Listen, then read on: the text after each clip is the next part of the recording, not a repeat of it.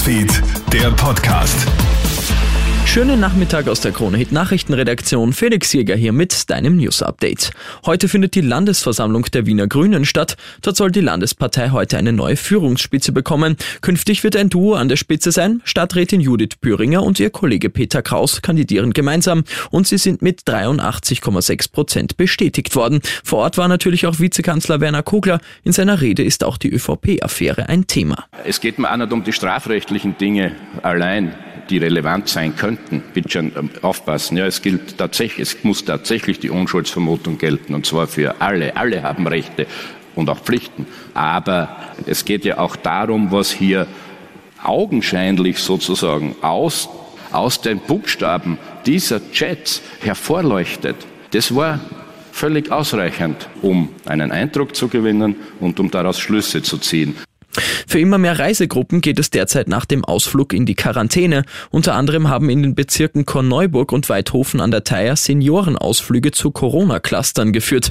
Insgesamt sollen es schon fünf solcher Fälle nach Busreisen sein. Die Behörden warnen jetzt, trotz geltender 3G-Regel kommt es wegen der langen Aufenthaltszeit im Bus wohl regelmäßig zu Ansteckungen. Eine Maskenregel in den Bussen gibt es wegen der 3G-Regel nicht.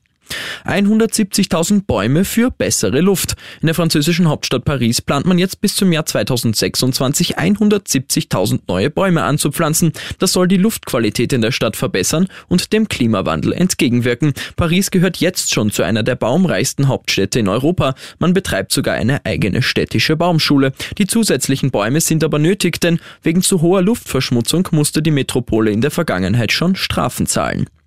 Und kannst du dich noch an diesen TV-Klassiker erinnern? Konnten Sie die Wahrheit von der Lüge unterscheiden? Manchmal passieren aber auch Dinge, denen die Begriffe wahr und gelogen nicht gerecht werden. Sie sind für uns Menschen einfach unvorstellbar. Ihr Jonathan Frakes.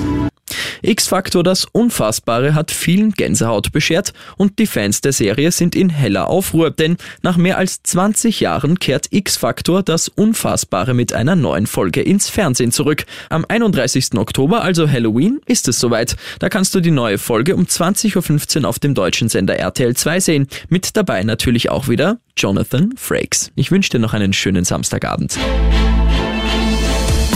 Krone Hits, Newsfeed, der Podcast.